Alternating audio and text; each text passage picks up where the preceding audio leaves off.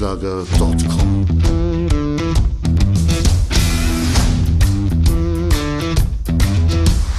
Energie für Körper und Geist. Der Podcast für dich und andere Menschen, die mehr aus ihrem Leben machen wollen.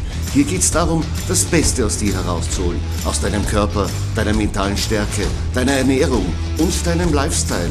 Und jetzt viel Spaß mit deinem Gastgeber, Erich Frischenschlager.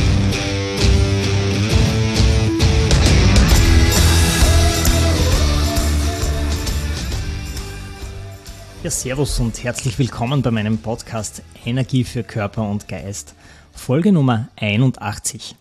Ich freue mich, dass du wieder dabei bist und dass du mir wieder deine Aufmerksamkeit schenkst. Mein Name ist Erich Frischenschlager und ich habe für dich heute die perfekte Ferienfolge, die perfekte Sommerfolge für deinen Urlaub am Meer. Es geht heute nämlich um Italien. Ich habe den Bestseller-Autor Stefan Ulrich von mir beim Mikrofon und er hat ein neues Buch publiziert, das nennt sich Und wieder Azzurro, die geheimnisvolle Leichtigkeit Italiens. Stefan Ulrich ist, äh, so wie ich, eigentlich auch ein bekennender Italien-Fan, war jahrelang bei der Süddeutschen Zeitung als Journalist tätig, war sogar als Auslandskorrespondent vier Jahre lang mit seiner Familie in Rom, hat dort gelebt und er hat natürlich auch viele, viele Urlaube schon seit seiner Kindheit in Italien verbracht. Stefan lebt mit seiner Familie am Starnberger See in Bayern bei München und ähnlich wie wir Österreicher haben auch die Bayern eine sehr große Affinität, nach Italien zu reisen. Stefan war für sein Buch acht Wochen lang in Italien unterwegs, hat einen Roadtrip absolviert. Sein Weg führte ihn über den Brenner, über Südtirol, über den Gardasee, über San Marino, über die ligurische Küste, über die Toskana, nach Rom, bis hinab nach Sizilien und natürlich in die Hauptstadt Palermo. Was Stefan da alles erlebt hat, das hat er in seinem Buch niedergeschrieben und er wird es uns heute auch in Teilen erzählen. Ich habe mit Stefan über 90 Minuten geplaudert über sein Buch und über seine Reise. Und als wir über Italien geplaudert haben, haben wir völlig die Zeit übersehen. Das Interview dauerte dann über 90 Minuten. Aber keine Angst, ich habe es nicht gekürzt, sondern ich habe es auf zwei Teile aufgeteilt. Den ersten Teil, den hörst du heute und den zweiten Teil gibt es dann mit der nächsten Folge meines Podcasts Energie für Körper und Geist. Ja, und nach diesen beiden Folgen über Italien werde auch ich in die wohlverdiente Sommerpause gehen und meinen Urlaub antreten. Und dafür gibt es ja wohl auch keinen besseren Abschluss als eine Doppelfolge über Italien. Ja, bevor wir mit dem Interview starten, möchte ich dich noch einladen, meine Website zu checken und vorbeizuschauen auf erichfrischenschlager.com. Dort findest du alle meine Podcast-Episoden, meine Blogartikel zu den Episoden. Du findest dort auch ein Quiz, wie nahe du deinem Lieblingskörper schon bist, auch immer wieder sehr aufschlussreich. Und du findest natürlich auch alle meine Bücher und anderen Medien, die ich im Laufe der letzten Jahre publiziert habe. Ja, und noch einmal tolle News. Alle Kurse der Live Academy, die sind ab sofort wieder buchbar. Wenn ich selbst schon auf Urlaub bin, dann möchte ich meinen Hörerinnen und Hörern wenigstens die Möglichkeit geben, an ihren Zielen weiterhin zu arbeiten. Und dafür sind ja die Videokurse der Live Academy perfekt. Du findest dort zum Beispiel das EF Power Body Training für effizienten Muskelaufbau und Fettabbau ohne Geräte. Du findest auch einige Kurse für deine Mobilität, nämlich Yoga-Kurse, entspannte Yoga-Flows für den aktiven Lifestyle und auch mit Sina Ausweger die Yoga Life Essentials. Außerdem ein Kurs für deinen Rücken, um ihn mobil, stabil und beschwerdefrei zu halten und einen Pilateskurs. Das alles kannst du nur mit einem Ticket lösen, entweder mit einer jährlichen oder monatlichen Bezahlung. Und das Beste daran, Jetzt gibt's noch einmal 20% auf dieses Ticket für alle Kurse. Den Link findest du dann in den Show Notes oder auch auf meiner Website erichfrischenschlager.com und Live Academy. Du gehst dann auf Mitglied werden, kannst dort dein Ticket lösen und sofort mit deinem Training starten. Ich freue mich, wenn du jetzt neue Motivation hast, den Sommer so richtig durchzustarten. Und wir wollen jetzt aber starten mit dem Interview mit Stefan Ulrich und über die geheimnisvolle Leichtigkeit Italiens. Ja, ich habe vor mir am Mikrofon jetzt Stefan Ulrich, den Autor des Buches und wieder Azzurro, die geheimnisvolle Leichtigkeit Italiens. Guten Morgen, Stefan. Guten Morgen, Erich. Ja, es ist schön, dass wir uns heute Anfang Juli über Italien unterhalten können. Ein Österreicher und ein Deutscher.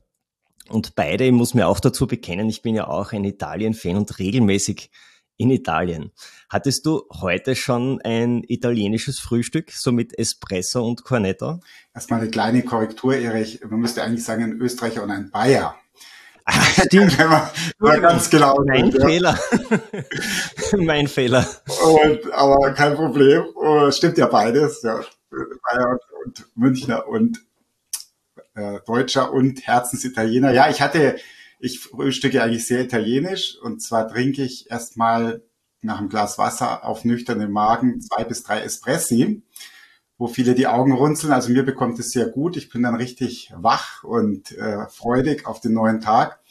Allerdings, das war es dann auch schon mit italienischem Frühstück. Ich mag nämlich keine aufgewärmten Croissants. Das äh, gab es früher mal äh, in meiner Familie zu Hause wenn ich in die Schule musste, gab es immer so ein aufgewärmtes Croissant am Ofen, das dann immer so ein bisschen fettig war. Und ähm, wenn ich dann in die Schule danach musste, das irgendwie habe ich da schlechte Erinnerungen und deswegen belasse ich es in der Regel bei einem Joghurt dann noch. Und wenn ich aber in Italien bin, dann mache ich es ganz klassisch. Dann gehe ich in die Bar. Ich frühstücke also nicht im Hotel, sondern hole mir dann meistens ein Cappuccino, ein Espresso und ein Cornetto. Auch das teilen wir uns. Auch ich äh, trinke den Espresso pur, ohne Milch und auf den Cornetto verzichte ich auch gerne. Also da haben wir noch eine Gemeinsamkeit. Genau. Ein Grund, warum wir uns heute hier auch zusammensetzen, ist ja auch dein neues Buch, das du gerade erst veröffentlicht hast. Das nennt sich Und wieder Azzurro, die geheimnisvolle Leichtigkeit Italiens. Vielleicht äh, beginnen wir so. Was hat dich angetrieben äh, oder veranlasst, dieses Buch überhaupt zu schreiben? Eigentlich war es ein alter Traum von mir, so eine Art Road-Movie durch Italien zu machen. Gar nicht unbedingt, um das als Buch zu schreiben ursprünglich, sondern ich hatte einfach total Lust, mal Italien von oben bis unten zu bereisen, sozusagen in einem Zug. Und äh, die ganze Vielfalt dieses Landes, weil das ist ein Grund, warum ich Italien so faszinierend finde, diese unglaubliche Vielfalt der Regionen, der Landschaften, der Kulturen, der Geschichte, der Menschen, der Küche und so weiter, der Weine. Also es ist auf engstem Raum immer wieder eine neue Wendung. Nach jeder Ecke ändert sich das Landschaftsbild, ändern sich die Orte. Es gibt unglaublich viel zu entdecken. Und ich habe das immer so in Häppchen bisher erlebt, auch als Korrespondent in Rom. Also ich war mit meiner Familie vier Jahre in Rom und habe dann natürlich als Journalist, aber auch privat alle Ecken des Landes oder fast alle bereist aber eben immer nur einzeln und nie so in einem Guss. Und das war so ein alter Traum von mir. Und dann, ähm, ich habe letztes Jahr bei der Süddeutschen als Redakteur aufgehört, um mich eben mehr dem Bücherschreiben widmen zu können. Und dann habe ich gedacht, jetzt ist Zeit, äh, diesen Traum umzusetzen. Und das hat dann gut gepasst, weil mein Verlag, der DTV aus München, äh, der hatte Lust zum Buch zu machen mit mir ja, dann ging es eigentlich ganz schnell und irgendwann saß ich plötzlich im Auto und war auf dem Brenner oben. Mhm. Dein Roadtrip, der muss ja zeitlich fast mit der Corona-Zeit sich überlappt haben. War das schwierig? Es war letzten Sommer, also im Hochsommer. Mhm. Da war ja die Lage äh, relativ entspannt, also fast von den Zahlen her entspannter als diesen Sommer. Mhm. Und äh, insofern war es nicht schwierig und ich muss sagen, in Italien war die Organisation, soweit ich das beurteilen kann, wirklich perfekt. Und mhm. zwar überall, also im Norden wie im Süden. Das hat, äh, die haben ja dort nicht den äh, Green Pass, sondern so einen blauen Pass, den man auf dem Handy hat. Und das hat überall perfekt funktioniert. Äh, die Leute waren sehr diszipliniert, die haben alle ihre mhm. Masken getragen mhm. äh, in, den, in, den, öffentlichen Verkehrsmitteln oder wenn man ins Restaurant reingegangen ist. Aber bei dem äh, Sommerwetter waren wir eh meistens draußen. Und ich habe mich jetzt eh schwerpunktmäßig nicht in Museen oder sowas aufgehalten, sondern bin halt quer durchs Land, bin wahnsinnig viel draußen gewesen, bin durch die kleinen Orte, bin gewandert, ähm, habe mir die Städte angeschaut, eher von der Atmosphäre, also wie tickt im Moment Rom, wie tickt's im Vergleich zu Palermo oder Neapel. Und insofern war das eigentlich sehr unproblematisch. Mhm. Ich habe dein Buch vor mir liegen. Dein Roadtrip, der war ja relativ umfangreich. Du bist über den Brenner nach Südtirol, dann weiter Gardasee, dann hast du die Küste gewechselt in den Osten, bist sogar San, San Marino, dann wieder zurück an die ligurische Küste, dann klassisch die Toskana, über die Hauptstadt Rom, über Neapel bis Sizilien, also bis Palermo und sogar noch weiter, also bis ganz raus. Ja, und ich denke, wir arbeiten uns jetzt so thematisch ein wenig von Norden nach Süden vor. Beginnen wir vielleicht mit dem gebirgigen Norditalien. Was fasziniert dich persönlich denn an Südtirol? Also besonders fasziniert mich auf jeden Fall die Landschaft. Ich muss dazu sagen, Dadurch, dass ich aus dem Süden von München komme, eben vom Starnberger See, sind wir als Kinder schon viel in Südtirol gewesen mit den Eltern. Wir sind vor allem jedes Jahr ins Krötnertal gefahren zum Skifahren. Und dadurch habe ich diese Dolomitenwelt, diese unglaublich schöne Bergwelt von klein auf eigentlich kennengelernt, sodass die Dolomiten und auch ganz Südtirol für mich jetzt kein Ausland in dem Sinn sind von der Wahrnehmung, vom Gefühl, sondern eher wie so eine erweiterte Heimat.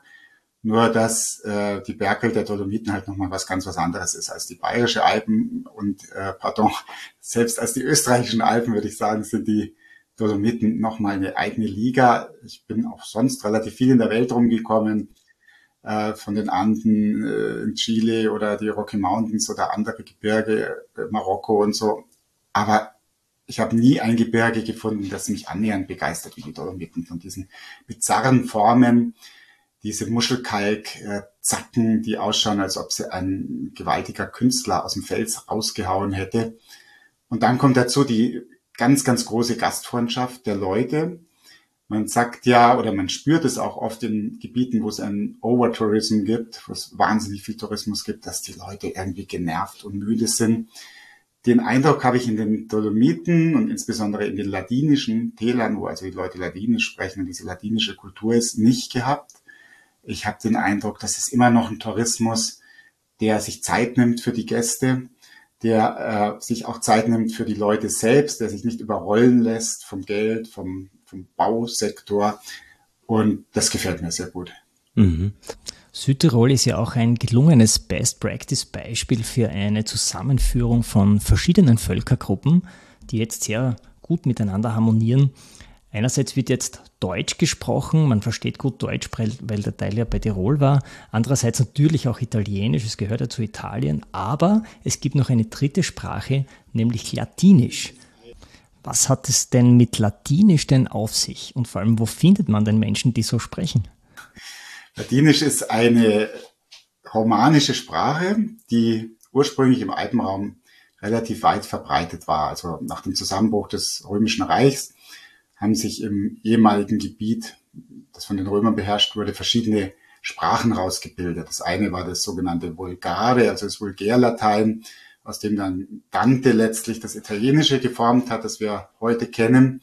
Und dann gab es das Rumänische und das Portugiesische und das Spanische und so weiter. Und im Alpenraum gab es eben einen lateinischen Dialekt oder sozusagen eine neue Sprache, die sich aus dem Lateinischen entwickelt hat, das Latinische. Äh, man merkt auch noch in der Schweiz, da gibt es das Rätoromanische, das ist eng verwandt, das kommt auch aus diesen Wurzeln. Und im Laufe der Geschichte und der Modernisierung ist natürlich dann das Italienische oder das Deutsche immer mehr vorgedrungen bis in die Alpentäler rein. Und in äh, besonders schwer zugänglichen Tälern, wie es damals natürlich auch die Dolomiten waren, hat sich das Latinische eben gehalten und es wird heute wieder sehr gepflegt, an den Schulen unterrichtet. Es gibt da Kulturvereine und es gibt sogar Popgruppen, die auf Latinisch singen. Und ja, es ist eine sehr schöne, melodische, weiche Sprache. Mich erinnert es manchmal vom, dem, vom Sprachrhythmus ein bisschen an, an Schweizerdeutsch, aber eben mit romanischstämmigen äh, Vokabeln und verstehen tue ich es nicht. Also verstehen tue ich es gar nicht, ja. Ja, und wenn du jetzt in touristischeren Zentren bist, also beim Skifahren zum Beispiel, findest du dort vielleicht auch noch Menschen, die Latinisch sprechen? Auf jeden Fall, also du siehst es sogar auf den Ortsschildern. Also wir sind äh, immer, Nomen ist oben in St. Ulrich beim Skifahren mit meinen Kindern, die groß sind, aber immer noch gern mitfahren, mit meiner Frau. Und äh, das sind die ganzen Ortsschilder im Grödnertal zum Beispiel, in, in Alta Badia und anderen Gebieten rund um die Sella-Gruppe, äh, Corvara und so, die sind alle dreisprachig. Also die sind ladinisch, die sind italienisch und die sind deutsch. Und wenn die Leute, zum Beispiel unser Lieblingshüttenwirt Erich heißt da wie du, auf dem Kohlreiser überhalb von Santa Cristina im Grötertal, ein unglaublich netter, toller Wirt, ähm, ein Urladiner, wenn der mit äh, seiner Familie spricht, dann sprechen die natürlich Ladinisch. Und das heißt, du bist dann auch bergaffin und erkundest dann Südtirol auch in, in den höheren Lagen.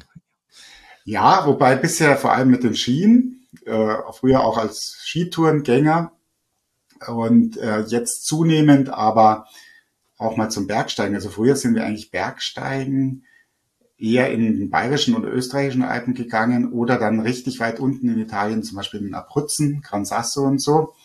Und Südtirol kannte ich eigentlich, also das die Dolomiten vor allem aus dem Winter vom Skifahren her. Und jetzt auf der Reise bin ich dann eben auch mal Bergsteigen gegangen, so einen einfacheren Klettersteig auf den kleinen Lagazzoi. Das ist so ein Berg, der im Ersten Weltkrieg wahnsinnig umkämpft war zwischen den österreichischen Kaiserjägern und den Alpini, den italienischen. Und das ist nochmal ein ganz anderes Erlebnis als beim Skifahren, weil du halt wirklich richtig im Fels drin hochsteigst. Und im Sommer ist es auch wieder ganz anders. Unten die grünen Matten, die grünen Almwiesen und oben dann diese äh, Bergriesen. Das ist schon auch ein tolles Erlebnis. Du bist dann weiter an den Gardasee gefahren, der ja touristischer ist. Und dort bringst du einen Satz, ähm, der hat mir sehr gut gefallen, ist nicht von dir, glaube ich, hast du zitiert. Der Tourist zerstört das, was er sucht, indem er es findet. Ja. Dann hast du den Eindruck eben, dass, ähm, dass der Gardasee beziehungsweise die touristischen Orte wie Malcesine zerstört sind dadurch, dass sie so touristisch sind? Zerstört ist jetzt natürlich ein sehr hartes Wort. Sagen wir mal so, sie sind massiv verändert. Mhm. Also wenn man beispielsweise Goethes italienische Reise liest und er äh, Malcesine beschreibt sozusagen als Ende der Welt. Also ja. so das Abgelegenste, was man sich irgendwie aus seiner Sicht vorstellen kann. Und das ist so lustig. Er er schreibt dann noch, dass äh, ihm der Gastwirt dort äh, dann so umgarnt hat, er solle doch Werbung für den Gardasee und für Malcesine machen, damit in dieses abgelegene Kaff auch mal irgendwann Menschen reisen, also sozusagen Touristen reisen. Und Goethe macht sich in dem Buch so ein bisschen drüber lustig, wer soll denn da hinreisen? Und wenn man das dann heute in Malcesine sieht, sagen wir mal am, am Abend in der Saison, wenn die ganzen Biergärten, muss man sagen, und die ganzen Cafés voll sind und überall werden die verschiedenen oberbayerischen Weißbiersorten angeboten, dann merkt man, der Tourismus hat schon viel verändert. Es ist unglaublich voll im Sommer, vor allem an der Westseite des Gardasees, unten am See, aber zerstört. Also ich habe vor allem bemerkt, die Landschaftseindrücke sind geblieben. Auch wenn man in Malcesine an einem Samstagabend unten ans Wasser geht, und man schaut nach Norden rauf und dann die, sieht man diese ganzen Blautöne des Sees und des Himmels und dann die äh, Alpen im Hintergrund. Das ist schon fantastisch. Und das Zweite, was eben sehr schön ist, es ist ja überhaupt nicht weit vom Gardasee in einsame Landschaften rein. Das äh, glaubt man gar nicht. Wenn man zehn Kilometer wegfahrt, dann äh, kommt man wieder in kleine Bergdörfer, wo es absolut ruhig ist oder meistens absolut ruhig ist. Insofern würde ich sagen, nicht zerstört, aber es ist schon an der Grenze, was die Aufnahmefähigkeit des Sees für Touristen im Sommer anbelangt. Ja, ich denke, das gelingt Italien aber ganz gut, diese Balance zwischen einerseits den touristischen Zentren, die meistens am Wasser liegen, entweder an der oberen Adria oder eben am Gardasee. Und wenn man dann von dort ein wenig wegfährt, dann ist man gleich einmal in, in einem sanften Tourismus oder in einem typischeren Italien wo man dann mitten unter den Einheimischen ist, wenn man einen Kaffee trinkt. Und ich finde, dass das Italien eigentlich sehr gut macht. Ja, das hat man auch in anderen Ecken, die stark vom Tourismus geprägt sind, wenn wir nur mal Rom nehmen. Da geht's ja auch gewaltig zu, und zwar mittlerweile fast das ganze Jahr über. Und wenn man ein Auto hat, oder man kann es auch mit dem Bus machen, und man fährt eine halb, dreiviertel Stunde aus Rom raus, zum Beispiel nach Norden, in diese tiefen Tuffsteinschluchten rund um Rom, dann meint man teilweise, man ist im Mittelalter. Das ist, äh, das sind völlig intakte mittelalterliche Orte, die auf so Tufffelsen stehen, rundherum eine Wildnis äh, aus Brombeerhecken und Büschen und riesigen Kastanienhainen. Und so ist es am Gardasee auch. Also wenn man die Natur, die Einsamkeit, das Ursprüngliche sucht, liegt es in Italien eigentlich meistens um die Ecke. Du bist dann weitergefahren in den Süden und bei einem Ort vorbeigekommen, äh, den ich unbedingt erwähnen möchte. Nämlich Brescello. Der Schauplatz der damaligen, des damaligen Kino- und TV-Hits Don Camillo und Pepone. Das stimmt, stimmt ja. Das? Ja, ihr habt es nicht gewusst, ihr habt es in deinem Buch gelesen, ja, das erste Mal. Ja. Ich war noch nicht dort. Ähm, sind diese Originalschauplätze noch erkennbar und so vorhanden, wie, wie so im Film ähm, Absolut, also der ganze Ort wirkt letztlich wie, wie ein Filmset. Ja, du meinst also in Hollywood und man hat Brescello aufgebaut. Das ist auch ganz, ganz ja. lustig, weil ähm, ursprünglich sollte das an einem anderen Ort gedreht werden, auch in der Po-Ebene. Die Orte sehen relativ ähnlich aus, also alles ganz flach und ähm, Winter sehr neblig und es gibt halt immer die Piazza mit einer schönen Barockkirche, also aber alles recht schlicht ruhig, so ganz bisschen melancholisch verschlafen und so ist eben auch Brescello. Und äh, ursprünglich soll es an einem anderen Ort gedreht äh, werden, äh, der Heimat der, des Autors äh, von Don Camillo und Pepone. Und dann hat sich eben Brescello dafür stark gemacht. Und dann gab es einen Riesenstreit zwischen beiden Orten und Brescello hat sich da durchgesetzt. Und heute äh, ja, lebt der Ort natürlich irgendwie von dem Mythos Don Camillo und Pepone. Es geht los am Hauptplatz, wo es dann die Bar Don Camillo und die Bar Pepone gibt gegenüber. Die haben auch ungefähr dasselbe Essen im Angebot. Und äh, die, da kann sich jeder aussuchen, der, der sich mehr zum linken kommunistischen Bürgermeister angezogen fühlt, der geht halt in die Bar Pepone. Und der, der mehr zum katholischen Pfarrer, der geht zum Don Camillo. Und dann geht's weiter, dann steht ein sowjetischer Panzer im Ort, dann gibt's, glaube ich, ungefähr drei oder vier verschiedene Museen, die sich um Don Camillo und Pepone drehen, wo zum Beispiel die Fahrräder ausgestellt sind, äh, wo die beiden in einem Film um die Wette laufen und so weiter und so fort. Und in den Restaurants wird natürlich überall äh, Menüs angeboten, die sich auf die Filme beziehen. Also es ist ganz wirklich nett gemacht und nicht, sagen wir mal, überverkitscht. Also es ist sehenswert. Für unsere jüngeren Hörerinnen und Hörer muss man Don Camillo und Pepone vielleicht noch erklären. Das ist eine sehr, sehr alte TV-Serie, wo es auch Kinofilme gab. Im Mittelpunkt stand ein katholischer Pfarrer und ein linker Bürgermeister. Und die haben über alles Mögliche gestritten im kleinen Dorf. Ähm, und es gab aber dann letztendlich immer ein versöhnliches Ende. Aber wie gesagt, das sind schon sehr alte Filme. Ich weiß gar nicht, wann die gedreht wurden. Weißt du das vielleicht? So ganz genau kann ich es dir jetzt nicht sagen. Das äh, muss relativ früh nach dem Krieg losgegangen sein. Ich denke mal so in den 50er Jahren und dann zogen sich die Filme ja über eine ganze Weile hin. Ich würde jetzt mal grob schätzen, 50er, 60er Jahre. Es war damals ja sehr realistisch. Also nach dem Krieg äh, war Italien ja kurz vor dem Bürgerkrieg, nach dem Zweiten Weltkrieg zwischen den äh, kommunistischen Kräften aus der Resistenza, also aus der Partisanenbewegung und den eher katholisch ähm, bürgerlichen Kräften, auch aus der Resistenza. Und äh, diese Erbittertheit dieser beiden Lager, die sich gerade in Norditalien, wo es viele Industrie- und Landarbeiter gab, abgespielt hat, die greift dieser Film natürlich auch auf und gleichzeitig zeigt er aber auch, ich sage immer, das ist das italienische Prinzip des Arrangiarsi. In Bayern würde man vielleicht sagen, leben und leben lassen dass man sich dann doch pragmatisch letztlich einigt, oft in Italien. Also dass es dann nicht zum Äußersten kommt. Und so ist es ja dann in der Nachkriegszeit auch gekommen. Also die Kommunisten haben dann mitgemacht in der italienischen Demokratie, haben ihre Oppositionsrolle akzeptiert, haben dafür von den herrschenden Christdemokraten Pfunde auch bekommen, eigenen Fernsehsender, 3 damals. Und ähm, das ging bis in die Universitäten, hat es ein bisschen untereinander aufgeteilt und sich eben arrangiert. Und das ist so der geistige Gehalt des Films, der dann auf sehr lustige Weise, das ist fast so wie so ein italienischer Asterix und Obelix, kann man sagen, auf sehr lustige Weise dann eben den Zuschauern gezeigt. Also auch hier der, der äh, Film als Blaupause für ein soziales Miteinander, kann man sagen. Und lebt bis heute in der Stadt Brescello nach. Also wenn es interessiert, unbedingt anschauen. Du hast ja dann äh, die Küste gewechselt, bist dann an die Ostküste gefahren, ins Po-Delta. Du hast äh, den Po beschrieben als ein, als ein Ökosystem mit einer großen Artenvielfalt. Ähm, und, das habe ich nicht gewusst, äh, die größte Menge aller Vongoli, aller Venusmuscheln, die in Europa verzehrt werden, die kommen aus dem Po-Delta, weil diese Muscheln eine spezielle Wassermischung aus Süßwasser und Salzwasser brauchen. Und ähm, was hast du im Po-Delta noch so entdeckt?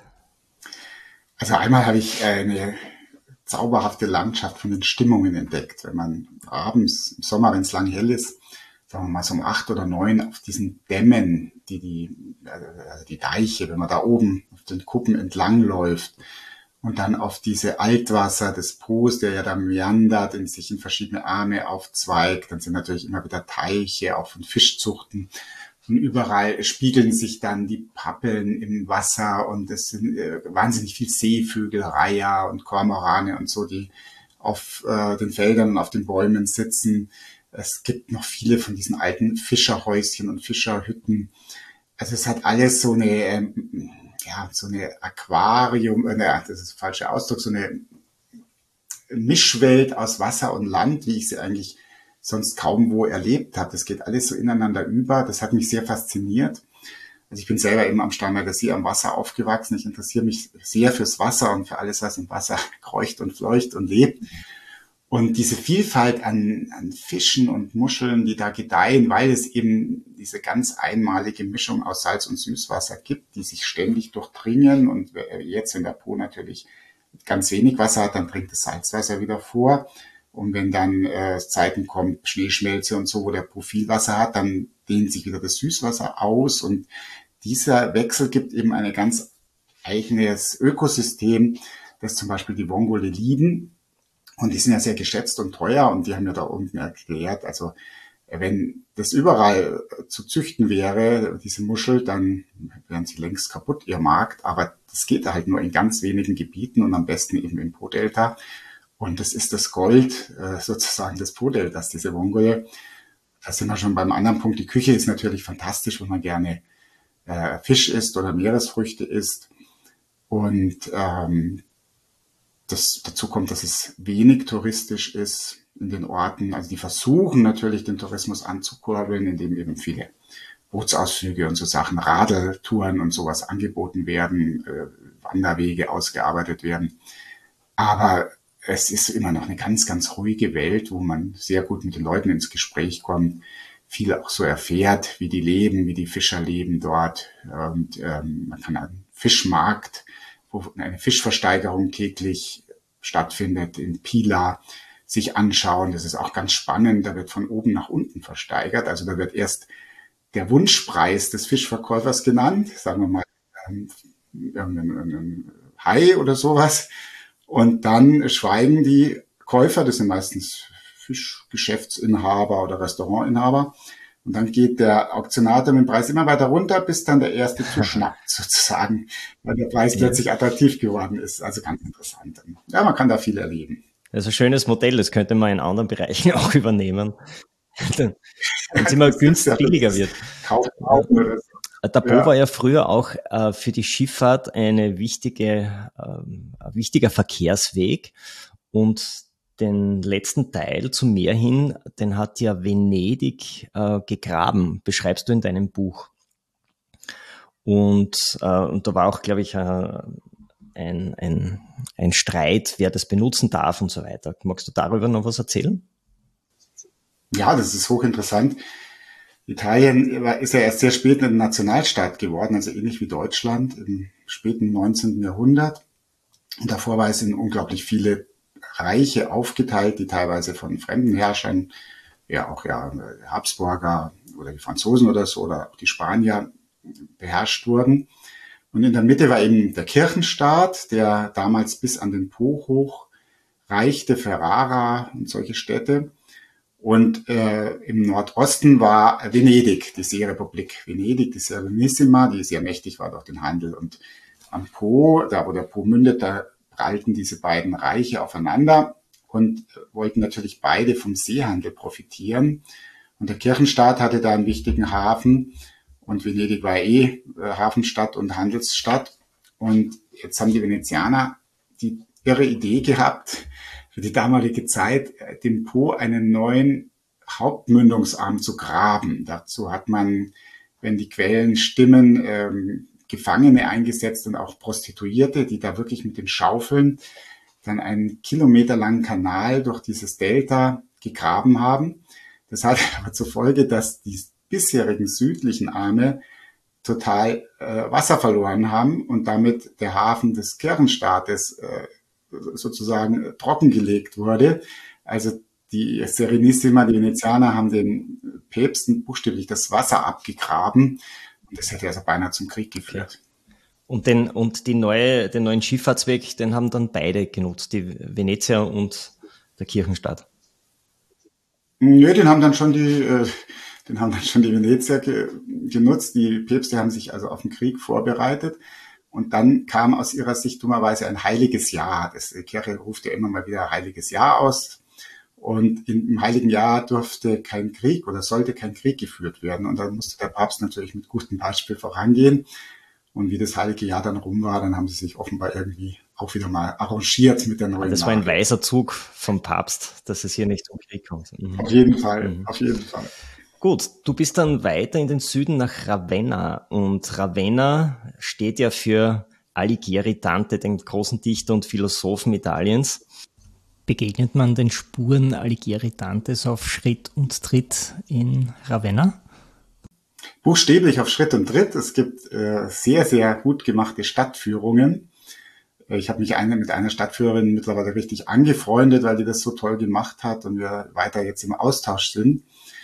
Und man sieht natürlich überall die Schauplätze von Dante, also ähm, die Kirche, wo er begraben ist, äh, dann oder wo er ursprünglich begraben wurde, dann ein Tempel, einen kleinen klassizistischen, wo mittlerweile seine äh, sterblichen Überreste liegen. Das ist auch eine ganz spannende Geschichte, die wir waren sehr, sehr lange Zeit verschollen. Da gab es nämlich einen Streit zwischen Florenz und Ravenna, wem die Leiche sozusagen, wem die Knochen Dantes gehören. Und der Papst hatte dann irgendwann entschieden, die gehören nach Florenz, weil das sein Geburts- und Heimatort war.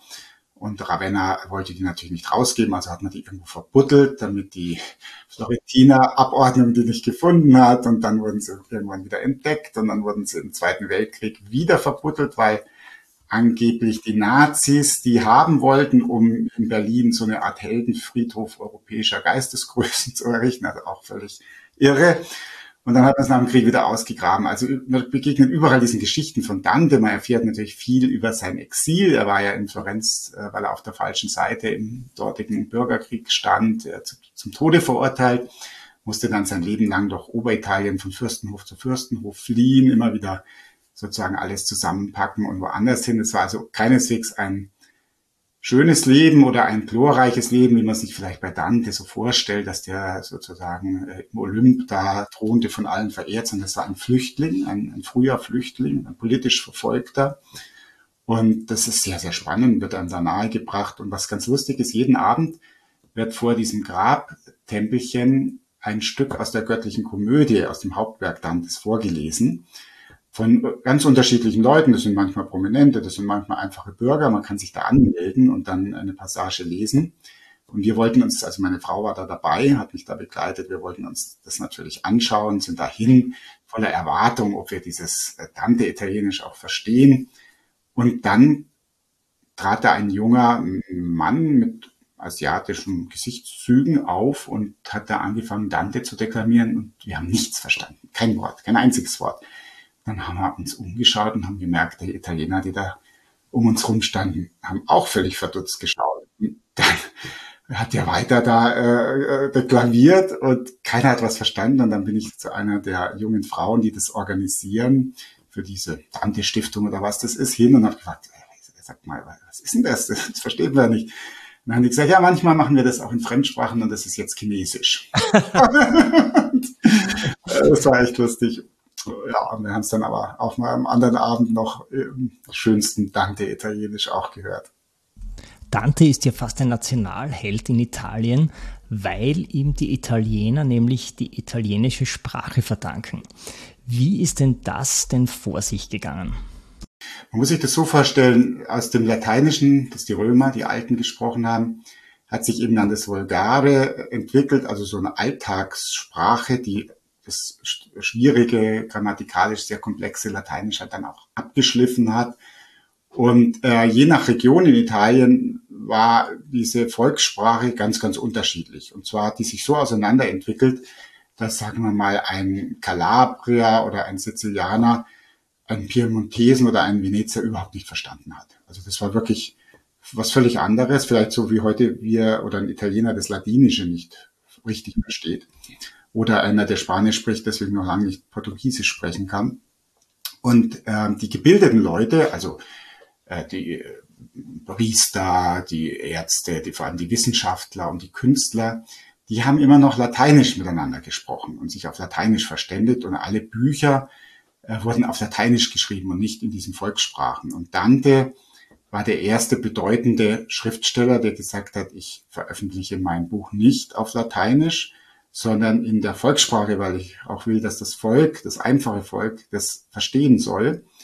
Und er, da er aus Florenz kommt, hat er das in dem Florentiner Dialekt veröffentlicht und deswegen ist das damalige äh, Florentiner, äh, also der damalige Dialekt dann zum Hochitalienisch geworden, weil das Werk, die göttliche Komödie von Dante, so bedeutend war und äh, einen solchen unglaublichen Erfolg damals in der ganzen gebildeten Welt hatte, dass daraus dann die, das moderne Italienisch entstanden ist.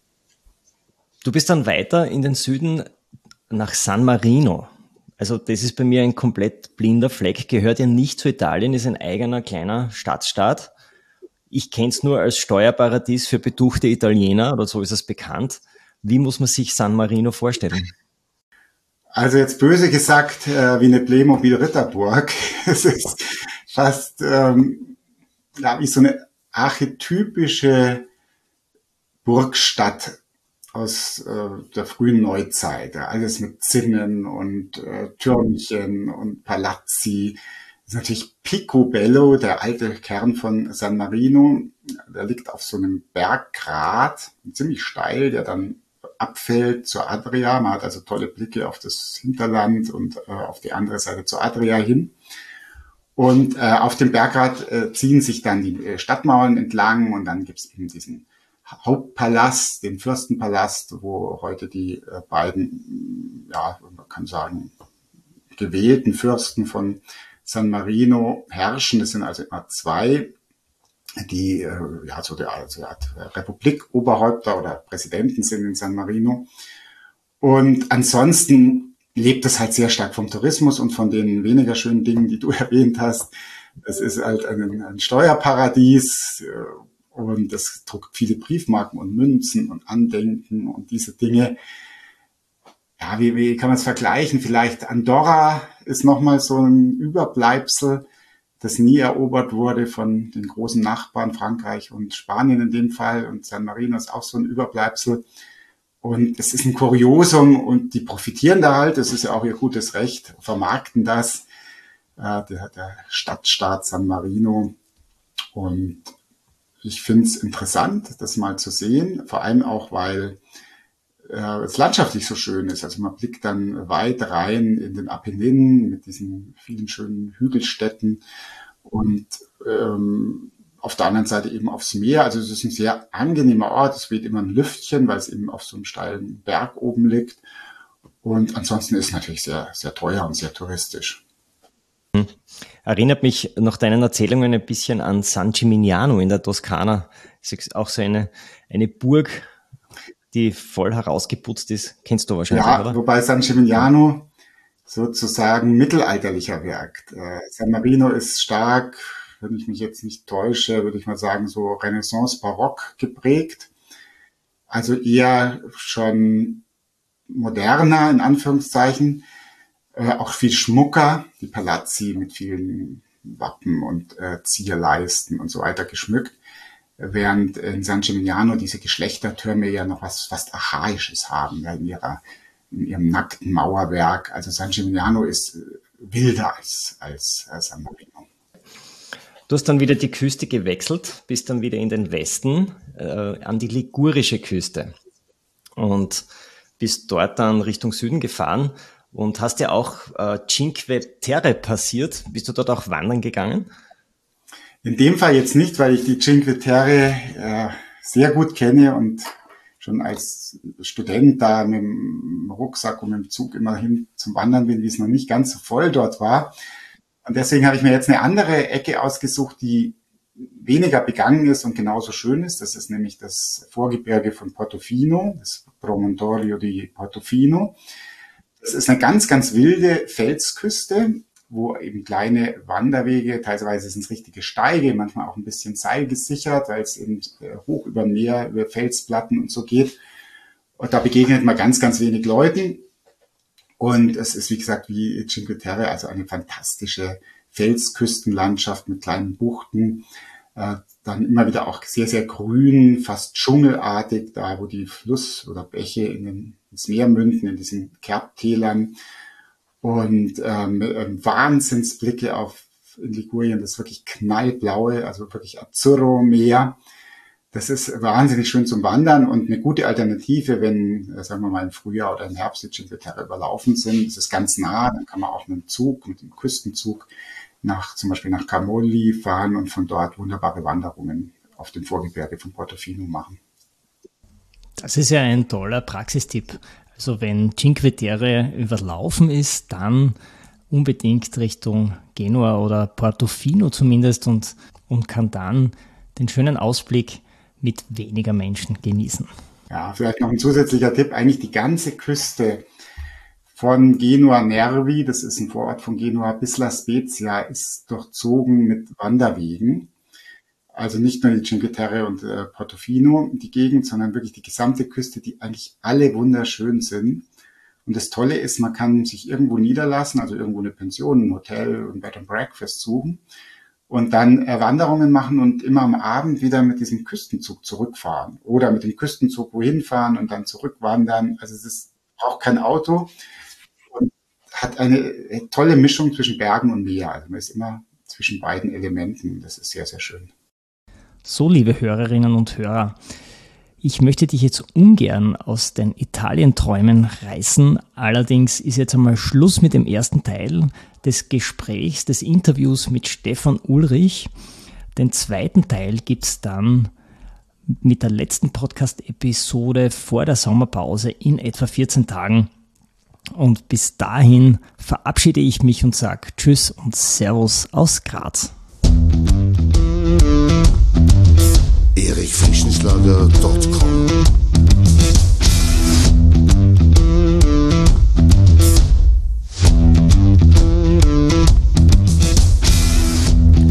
Wenn du nach dieser spannenden Folge mehr willst, dann abonniere meinen Podcast auf iTunes oder Spotify. Oder du besuchst mich auf meiner Website erichfrischenschlager.com.